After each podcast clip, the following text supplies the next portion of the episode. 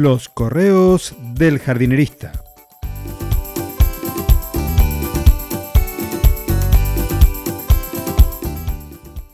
En el episodio de hoy, el forte de las cortadoras de césped.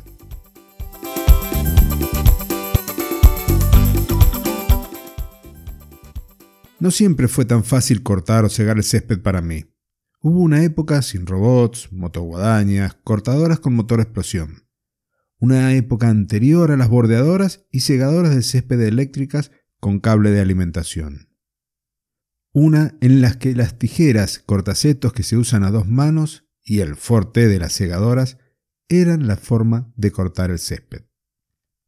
De pequeño vivía en la provincia de Córdoba, en la ciudad de Villa María.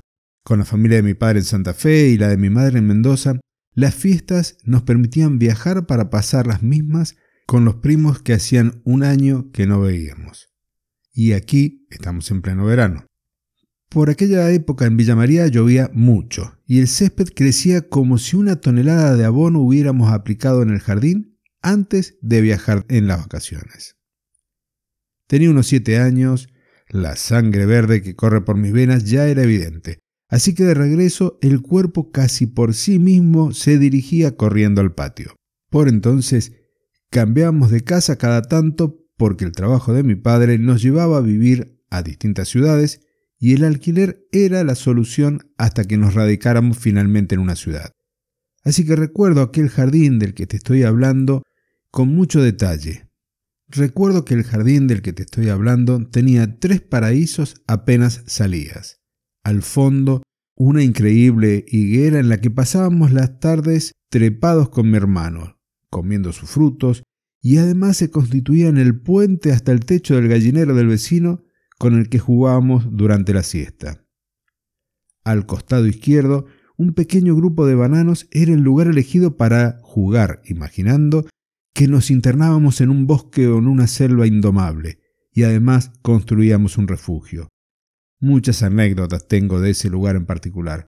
Supongo que es así porque luego ya nos mudamos de provincia y nos vinimos a Mendoza. Al regreso de las vacaciones, unos 20 días fuera de casa, el césped tenía por lo menos unos 30 centímetros de altura, que en mi mente de niño tranquilamente eran 50, y debíamos ayudar a cegarlo. Tomaba la tijera para orillar y cortar los pelos que están pegados al tronco de los árboles contra los senderos y la galería. ¿Imaginas a un pequeño jardinerista de siete años con esa tijera en sus manos? Soy consciente que todo el trabajo lo hacía mi padre y a mí me tocaban unos cuantos centímetros, pero para mí representaban metros interminables. Luego llegaba el turno de la cortadora de césped, la que hoy llamo cariñosamente la Forte. Es el modelo de cuchillas helicoidales que se acciona por empuje. Esa máquina de color verde oscuro, con algo de óxido en la cuchilla, tenía mi altura.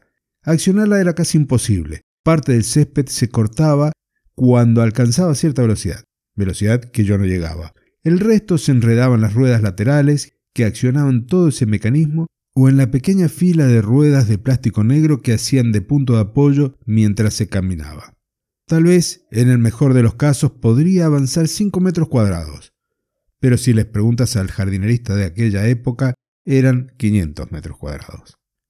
En el correo te he dejado un par de dibujos de estas herramientas, las tijeras que casi son un artículo de la historia, como esa cortadora de césped que la imagino hoy en un museo. Por eso el Forte era fiable y además duradero. Pero he descubierto que esas segadoras todavía se producen y se venden.